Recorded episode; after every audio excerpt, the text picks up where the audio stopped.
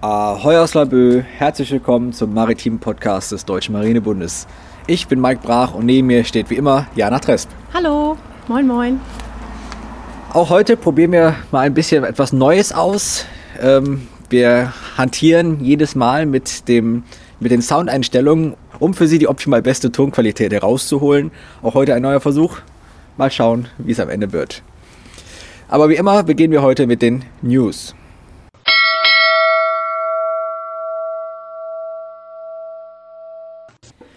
Eigentlich wollten wir heute über die neue YouTube-Serie der Marine berichten, über Besatzung Bravo. Doch ein anderes Ereignis hat dies nun erst einmal hinten angestellt. Denn in den letzten Wochen glühten unsere Telefone, weil Dr. Florian Huber, Mitglied im Deutschen Marinebund und studierter Archäologe, spezialisiert auf Unterwasserarchäologie, eine Enigma gefunden hat. Er fand die Enigma in der Geltinger Bucht am Ausgang der Flensburger Förde gemeinsam mit, äh, gemeinsam mit Michael Swat auch hier, wie so oft, ganz äh, unverhofft. Eigentlich waren die beiden im Auftrag des WWF auf der Suche nach äh, Geisternetzen. Auch das Thema Geisternetze haben wir ja schon mehrfach in unseren Berichten auf Facebook und auf unserer Homepage erwähnt. Und zur Beseitigung dieser Geisternetze waren die beiden eben in, in der Geltinger Bucht unterwegs und haben dort durch Zufall eine, oh, ein schreibmaschinenähnliches Objekt gefunden. Bei einer Nachkontrolle zwei Wochen später stellte sich dann heraus, dass dies doch keine Schreibmaschine ist, sondern der erste Verdacht von Dr. Florian Huber richtig war und es sich um eine Enigma handelt. Also anstatt nun nur etwas Gutes für die Umwelt zu tun, machten die beiden damit den eventuellen Fund ihres Lebens. Eine Enigma, für die, die es noch nicht wissen, also eine Enigma ist eine Chiffriermaschine aus dem Zweiten Weltkrieg, mit der Nachrichten maschinell verschlüsselt wurden sodass zum Beispiel die Funksprüche der deutschen Kriegsmarine geheim ausgetauscht werden konnten. Dr. Huber kontaktierte umgehend mehrere Historiker zur Identifizierung, äh, Identifizierung seines Fundes und so hat er auch unseren DMB-Historiker Dr. Jan Witt kontaktiert, der genau wie die anderen beiden Experten den, den Fund als Enigma bestätigten und sogar äh, genauer wurden, indem sie sagen konnten, es ist ein Typ M3. Vom Typ M3 gibt es derzeit nur noch drei Stück in deutschen Museen. Und die Frage ist nun natürlich, wie gelangt so eine, die Enigma auf den Grund der Ostsee? Es gibt dazu eine Theorie, dass im Zuge des Befehls Regenbogen auch die Enigma auf den Grund der Ostsee kam. Operation Regenbogen bedeutete, dass die deutsche Flotte zum Ende des Zweiten Weltkriegs sich selbst versenkt hat, um nicht in die Hände der Alliierten zu fallen. Ungewöhnlich wäre jedoch, dass äh, der Typ M3 zu dieser Zeit eigentlich gar nicht mehr auf den Schiffen hätte sein dürfen. Und dass eben kein Wrack in der Nähe gefunden wurde. Das eine andere Vermutung ist, dass die Enigma entweder bereits früher dort lag oder ähm, vor der Versenkung des Schiffes schon aus dem Schiff geworfen wurde, um eben nicht gemeinsam mit dem Wrack gehoben zu werden. Derzeit befindet sich Enigma in der Werkstatt des Museums für Archäologie in Schleswig äh, und wird dort untersucht und konserviert. Sodass wir hoffentlich bald noch mehr über den Fundzusammenhang erfahren können. Wir haben natürlich auch ein Interview mit Dr. Huber geführt. Um genau zu sein, war Jana das. Und dieses Interview finden Sie in der Januarausgabe der Laien los. Und weiter geht's mit einem Thema, das uns alle schon seit langer Zeit beschäftigt und was auch immer aktueller bleibt und wird.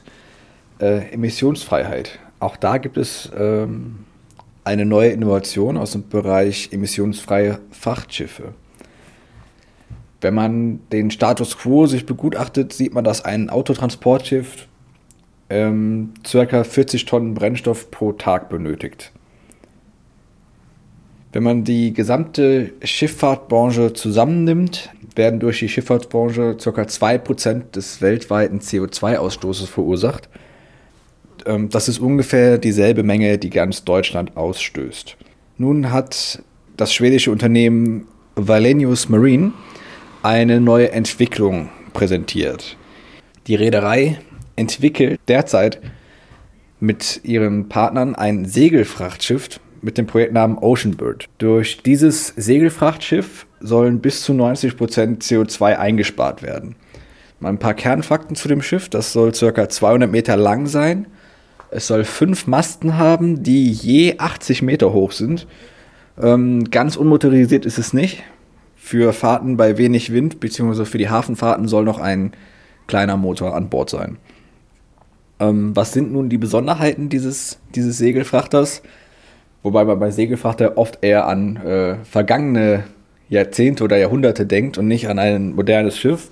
Das also Segel soll aus Metall mit einem Verbundwerkstoff hergestellt werden. Sie sollen zu 360 Grad drehbar sein und höhenverstellbar. Ähm, höhenverstellbar in dem Sinne von ausfahrbar wie ein Teleskop. Die 80 Meter hohen Segel sollen auf bis zu 50 Meter heruntergefahren werden. Zum einen für Fahrten bei starkem Wind, zum anderen für die Durchfahrt unter Brücken. Die Infrastruktur ist auf konventionelle Schiffe in Höhe von 50 bis 55 Meter ungefähr eingestellt. Da würden die 80 Meter nicht passen, daher die höhenverstellbaren Masten. Ähm, was wäre der Einsatzort dieses Schiffes? Vor allen Dingen sollen die Ocean Birds auf der Nordatlantikroute eingesetzt werden. Auf den Ocean Birds sollen bis zu 7000 Pkw passen. Emissionsfreiheit hat heutzutage leider auch oft noch Nachteile. Was sind die Nachteile an dem äh, Ocean Bird? Es ist langsamer als die derzeit genutzten Roll-on, Roll-off-Schiffe. Und das circa um das 1,5-fache. Es wird nur mit circa 10 Knoten fahren können und braucht dann für die Überfahrt von Europa nach Amerika, die derzeit in circa 8 Tagen äh, erreicht wird, braucht es 12 Tage. Das ist aber nicht das einzige Problem. Ähm, dadurch, dass es noch in Entwicklung ist, sind derzeit noch Probleme mit der Neigung, die im Vergleich zu anderen Seglern nämlich relativ gering sein muss. Dann ähm, arbeitet, äh, befindet sich noch das äh, robuste Segelmaterial in der Erprobung, sowie äh, zudem gibt es noch ähm, einige Probleme bei der Interaktion zwischen Segel und Rumpf. Dennoch ähm, ist es eine vielversprechende The äh, Technologie, die auch durch den schwedischen Staat mit Millionen Fördergeldern unterstützt wird.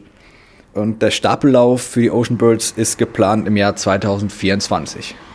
Das heißt, da dürfen wir gespannt sein, was es neben den vielen weiteren Innovationen in der Schifffahrt auch hier noch auf uns zukommt und äh, ob dieser ambitionierte Zeitplan bei der Erprobung und Erforschung von auch unter anderem ganz neuen Segelstoffmaterialien eingehalten werden kann.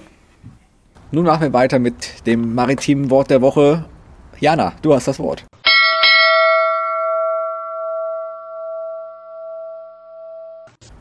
Ja, danke.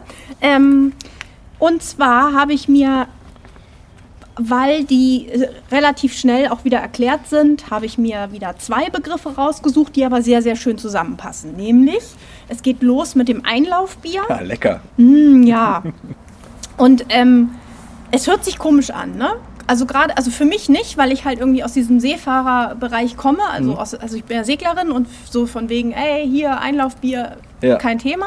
Aber für andere Leute, die das erste Mal hören, denken so, Alter, euer Ernst? Aber hier kommt die Erklärung.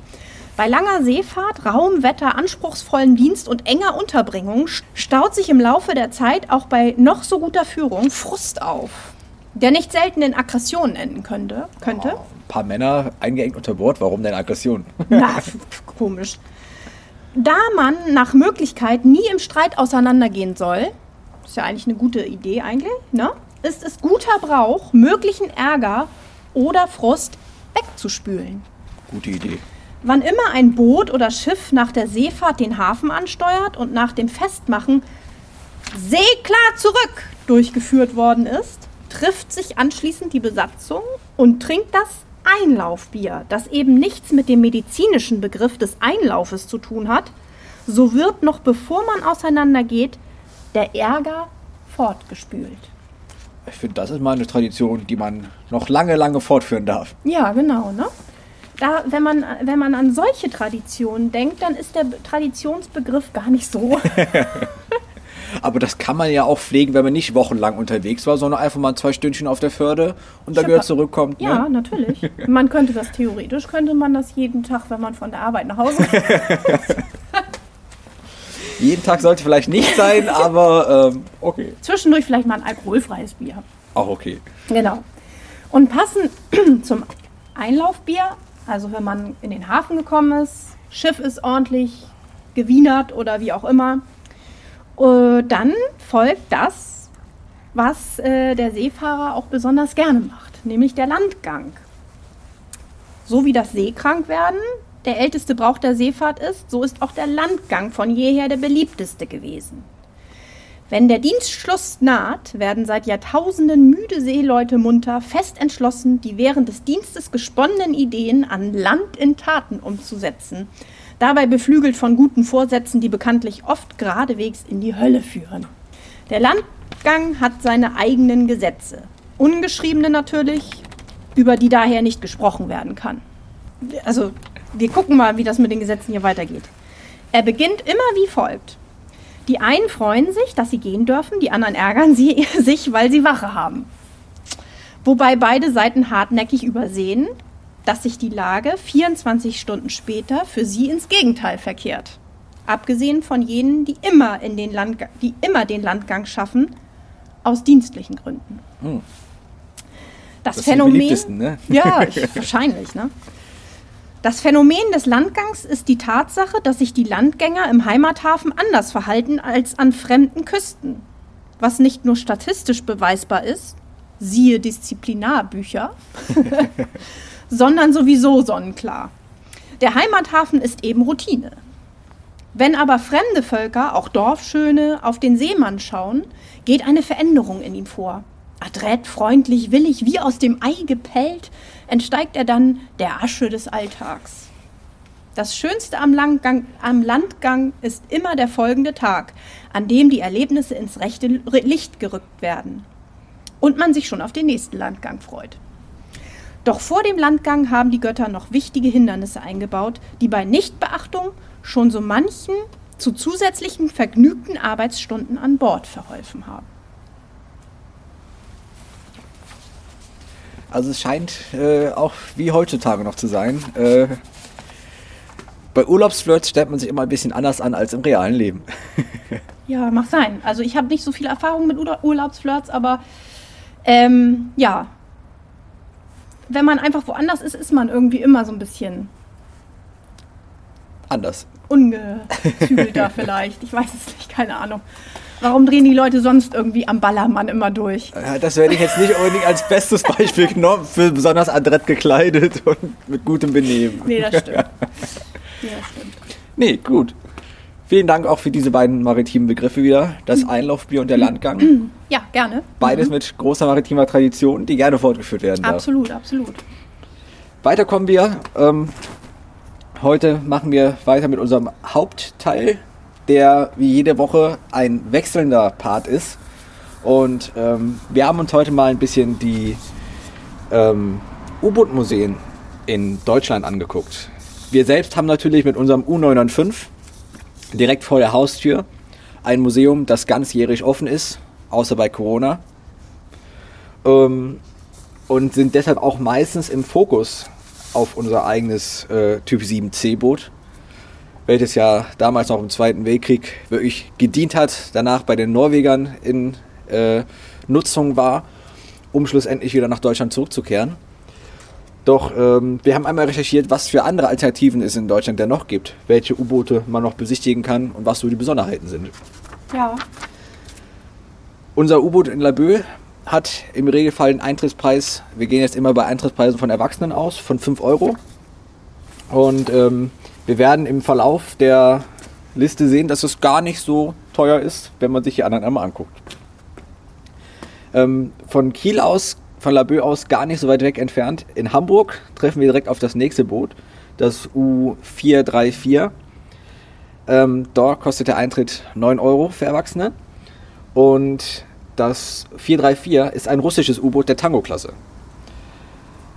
Stapellauf war 1976, außer Dienststellung im April 2002. Und das Besondere an diesem U-Boot ist, ähm, es ist seit Ende 2002 in Hamburg zu besichtigen und ist auch schon zweimal umgezogen. Für ein U-Boot äh, was Besonderes. Aber aufgrund der Gegebenheiten im, in, im Hamburger Hafengebieten äh, musste es schon zweimal seinen Standort verlassen und in einen neuen Standort innerhalb des Stadtgebietes ziehen. Ich muss, ehrlich, ich muss ehrlich sagen, von diesem U-Boot habe ich noch nie gehört, dass man das in Hamburg besichtigen kann.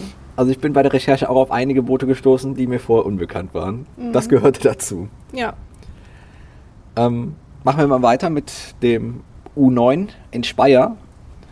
U9 steht seit über 25 Jahren dort im Technikmuseum und ähm, daher auch der Eintritt von 17 Euro, weil im Technikmuseum man eben nicht nur das U-Boot sehen kann, sondern auch andere Highlights hat.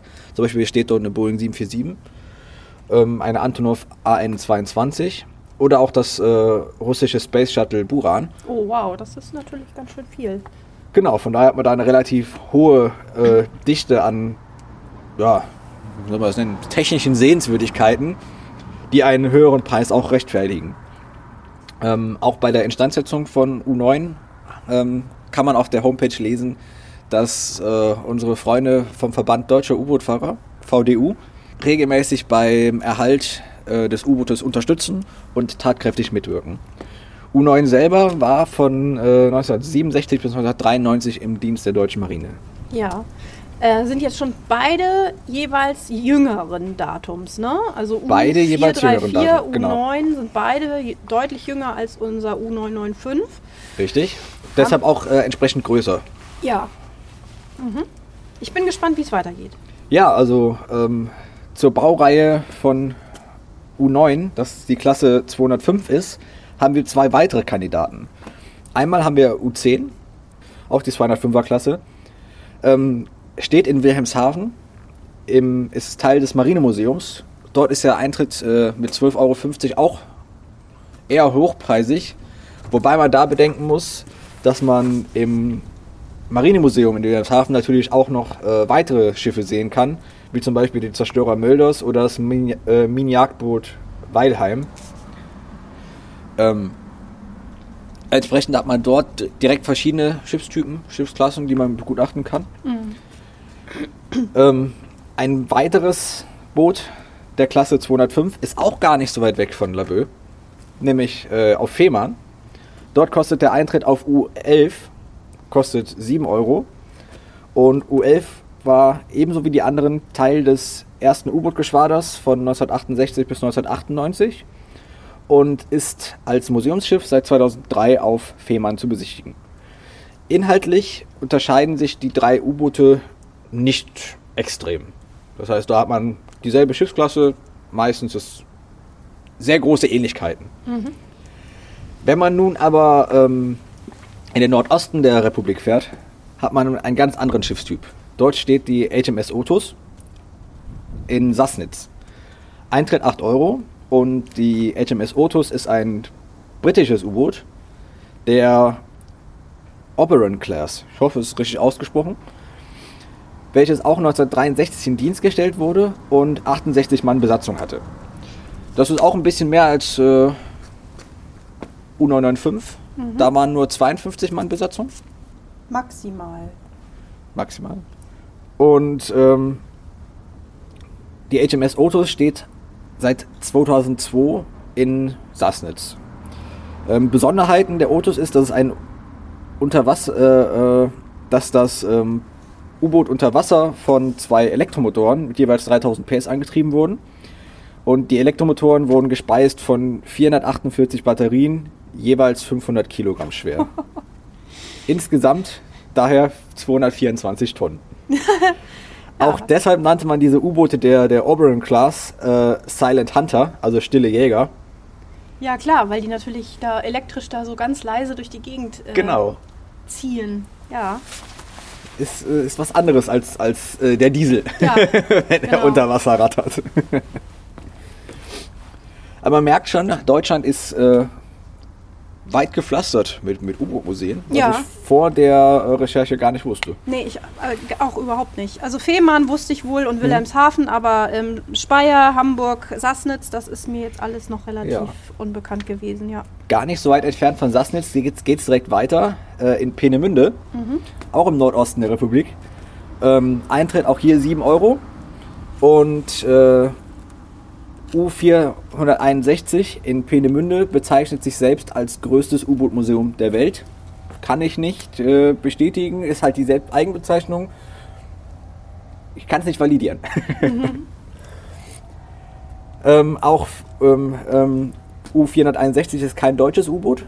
ebenso wie die, wie die HMS Otus ein britisches Boot ist, ist äh, 461 ein ausländisches Boot, diesmal eines der äh, Sowjets, also eben wie das Boot in Hamburg. Und ähm, U-461 wurde 1965 als Teil der baltischen Rotbannerflotte in Dienst gestellt. Und es war ein sowjetisches Schiff der äh, Juliet-Klasse. Insgesamt wurden von den äh, U-Booten 16 Stück gebaut. Ab 1988 war es nur noch im Reservestatus. Wurde dann äh, 94 verkauft. Nach ein bisschen hin und her ist es dann schlussendlich äh, in Peenemünde auf Usedom gelandet und steht dort seit 1998. Hm. Besonderheit in diesem U-Boot, ähm, im Gegensatz zu unserem ganzjährig geöffneten, ist das von November bis Februar geschlossen. Viel zu kalt in dem Eisenklotz. Ja, ist ja wahrscheinlich auch äh, sehr touristisch veranlagt oben. Usedom, genau ja, wie Laboe, entsprechend ja. wenig los, dass sich der Betrieb gar nicht mehr lohnt. So, zwei U-Boote auf unserer Liste fehlen noch. Ähm, wohl eines der vom Namen her bekanntesten U-Boote. U-2540 Wilhelm Bauer ist in Bremerhaven zu sehen. Auch hier haben wir Schließungszeiten vom November bis zum 15. März. Dafür ist es äh, der mit Abstand günstigste Eintrittspreis von 3,50 Euro. Wilhelm Bauer ist der letzte existierende, letzte existierende U-Boot des Typs äh, 21. Es ist in unserer Liste das zweite Schiff aus dem Zweiten Weltkrieg. Es ist zwar ein bisschen jünger als U995. Es ist äh, 45 dann in der Flensburger Förde, wurde es äh, von den Deutschen selbst versenkt von der Besatzung. Hat zwölf Jahre Von der Operation Rainbow. Genau. So hieß es, ne? Genau. Oder Regenbogen. Genau. Natürlich nicht Rainbow, sondern Regenbogen. Regenbogen. Ja, Operation Regenbogen, genau. Versenkt von den Deutschen selbst. Richtig. Hat dann zwölf Jahre in der Flensburger Förde gelegen.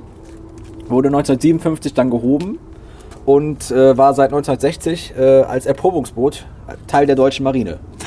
Das ist für mich immer wieder äh, unvorstellbar, wie so ein Schiff zwölf Monate unter Wasser, äh, zwölf Jahre unter Wasser liegen kann und später wieder fährt. Du, da pönen wir ein bisschen über, doch. Hier, da ein bisschen was schweißen, dann geht das schon wieder. Genau. Die Krebse werden gegessen, die Muscheln auch und der Rest wird abgemacht, wird gepönt. Das ist Wahnsinn, echt. Also, Unglaublich. Beeindruckend. Ähm, ist dann wohl zehn Jahre lang als äh, Erprobungsboot umhergefahren, noch weitere zehn Jahre mit ziviler Besatzung und ist dann seit äh, 1984 in Bremerhaven ansässig und dort als Museumsschiff. Ja. Zu Wilhelm Bauer selbst wird äh, Dr. Witt mal einen historischen Aspekt liefern. Wilhelm Bauer thematisieren wir hier nicht weiter in dieser Folge, aber ähm, jeder, der sich selbst schon mal mit ihm beschäftigt hat, weiß, eine sehr interessante Persönlichkeit, die das U-Boot-Wesen geprägt hat. Das letzte Schiff für heute ist U1. U1 ist äh, zu besichtigen in München. Dort ist der Eintritt 14 Euro. Warum auch hier so teuer? Es ist Teil des äh, Deutschen Technikmuseums in München. Des Deutschen Museums in München. Deutsche Museum in München, ja. Genau. Und ähm, ist auch eine Besonderheit, denn U1 ist das einzige Boot unserer Liste, welches äh, vor dem Ersten Weltkrieg in Dienst gestellt wurde. Es wurde nämlich nur 1906 in Dienst gestellt als Unterseeboot der Kaiserlichen Marine. Wow. Und auch hier ist äh, die Besonderheit, es basierte eigentlich auf äh, Entwürfen der französischen Marine, Mhm. die ein bisschen kopiert und angepasst wurden und dann als kaiserliches äh, Unterseeboot verkauft wurden. Ja, also wieso selber erfinden oder äh, entwickeln, wenn man weiß, wo, woher man die Pläne kriegt. Ja, also wir sehen, ähm, es ist im U-Boot-Wesen eine große Vielfalt in Deutschland anzutreffen. Wir haben ein U-Boot aus der Kaiserlichen Marine, wir haben ein Typ 7C U-Boot, das letzte existierende weltweit in Laboe stehen. Wir haben das letzte existierende Typ äh, 21. 21 Boot aus dem Zweiten Weltkrieg in Bremerhaven. Wir haben zwei sowjetische U-Boote, wir haben ein britisches U-Boot sowie äh, noch weitere U-Boote der frühen deutschen äh, Bundesmarine. Ich würde sagen, wir sind äh, marinemäßig gut ausgestattet in Ja, Deutschland, zumindest was die U-Boote angeht. Man kann theoretisch mal eine, eine Tour durch Deutschland machen, nur um U-Boote sich zu gucken. Vielleicht sollten wir einen U-Boot-Pass einführen. so ein Ja. Stempelpass. Ja, genau. Gut. Auch nach der letzten Folge haben wir wieder einige Zuschriften bekommen. Und selbstverständlich werden wir auch die ganzen Verlinkungen zu den verschiedenen U-Boot-Museen bei uns in den Shownotes wieder präsentieren, damit Sie sich selbst ein Museum in Ihrer Nähe oder Ihrem Urlaubsort oder Ihren Urlaub buchen, je nachdem welches U-Boot Sie sehen wollen, aussuchen können, finden Sie die ganzen Links in den Shownotes. Weiter geht's mit dem historischen Part, wie immer, gesprochen von Dr. Witt. Heute berichtet er von Peter Hansen.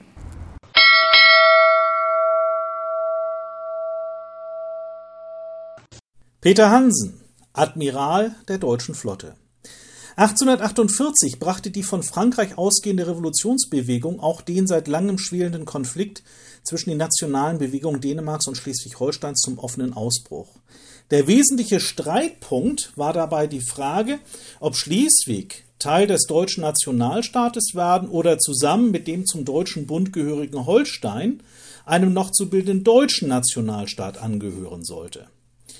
Doch diese Entscheidung über die zukünftige nationale Zugehörigkeit Schleswig-Holsteins fiel letztendlich nicht in den Parlamenten, sondern auf dem Schlachtfeld und durch die internationale Diplomatie.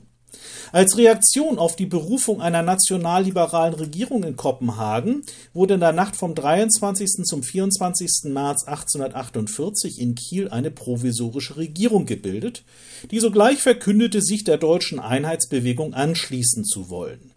Die Dänen betrachteten die Erhebung der Schleswig-Holsteiner als Aufruhr und reagierten mit einer militärischen Intervention.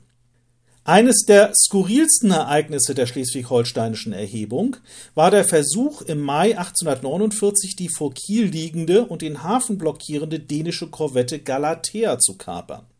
Kurz nach dem Beginn des Krieges gegen Dänemark hatte der Schiffskapitän Peter Hansen aus Arnes an der Schlei der provisorischen Regierung in Kiel den Vorschlag unterbreitet, das vor Kiel liegende dänische Blockadeschiff, die 1831 erbaute und mit 26 18-Pfünder-Kanonen bestückte Korvette Galatea nachts mit Booten anzugreifen und zu entern. Der Plan fand den Beifall der provisorischen Regierung und so trat Peter Hansen im Mai 1848 bei einer Gage von täglich fünf Talern kurant als Admiral der deutschen Flotte offiziell in den Seedienst der Herzogtümer Schleswig und Holstein. Schon bald kursierten zahlreiche Gerüchte über die Vergangenheit des Admirals, die von Piratenkapitän bis ehemaliger Befehlshaber eines Ostindienfahrers reichten. Tatsächlich hatte der 1787 geborene Peter Hansen zum Zeitpunkt der schleswig-holsteinischen Erhebung bereits eine bewegte Karriere hinter sich. Als junger Mann war er 1803 zur See gegangen. Neben Reisen auf Handelsschiffen hatte sich Hansen unter anderem als Schmuggler und Blockadebrecher betätigt und versucht, kurz vor dem Verbot der Sklaverei auch noch in dieser Branche Geld zu machen. Während des englisch-amerikanischen Kriegs von 1812 hatte er angeblich auf einer amerikanischen Fregatte gegen die Briten gekämpft. Nach langer Fahrenszeit war Peter Hansen 1816 nach Hause zurückgekehrt, wo er sich ein kleines Schiff kaufte, mit dem er auf eigene Rechnung auf Frachtfahrt ging. 1832 hatte er sich in Kiel und 1843 wieder an der Schlei niedergelassen. Wiederholt verlor Peter Hansen Schiffe durch die Fairnisse der Seefahrt und geriet durch seine Neigung zu riskanten Geschäften auch des Öfteren an den Rande des Ruins. Doch mit bewundernswerter Hartnäckigkeit begann Peter Hansen immer wieder von neuem und es gelang ihm schließlich zu einem gewissen Wohlstand zu kommen. Frisch zum Admiral befördert, machte sich Hansen umgehend daran, seinen Plan in die Tat umzusetzen. Bereits die Anwerbung des notwendigen seemännischen Personals in Altona an der Elbe nahm bizarre Formen an.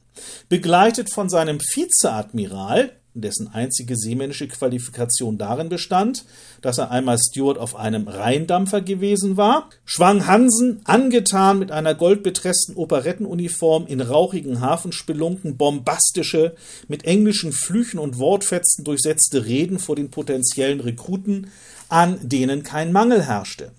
Durch den Krieg und die dänische Seeherrschaft war die deutsche Handelsschifffahrt fast völlig zum Erliegen gekommen. Zahllose Seeleute saßen arbeitslos an Land und vielen war das Angebot Admiral Hansens und das bei der Werbung ausgezahlte Handgeld mehr als willkommen. Bei der Anwerbung verließ sich Hansen allerdings nicht nur auf seine rhetorischen Fertigkeiten, sondern schöpfte seine Überzeugungskraft vor allem aus dem freigiebigen Ausschank alkoholischer Getränke. Insgesamt war die personelle Ausbeute von recht zweifelhafter Qualität. Unter den 350 Mann, die sich schließlich mit der Eisenbahn auf den Weg von Altonach nach Kiel machten, befand sich nur eine verhältnismäßig geringe Zahl echter Seeleute. Den Rest bildete das menschliche Strandgut des Hamburger und Altonaer Hafens.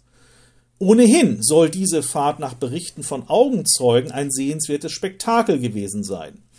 Durch den reichlichen Genuss geistiger Getränke beflügelt, gaben die Seeleute ihrer patriotischen Begeisterung für dieses Abenteuer lautstark Ausdruck. Ohnehin waren Ziel und Zweck der Expedition trotz der von Admiral Hansen wiederholt propagierten Geheimhaltung in Altona und Kiel inzwischen allgemein bekannt geworden, so dass es nur eine Frage der Zeit war, bis auch die Besatzung der Galatea von dem geplanten Angriff erfuhr. In Kiel standen 60 Boote und eine große Menge Waffen wie Entermesser, Pistolen, Gewehre bereit. Zugleich wurden die Seeleute durch 350 Angehörige des Freiwilligenkorps von der Tann verstärkt.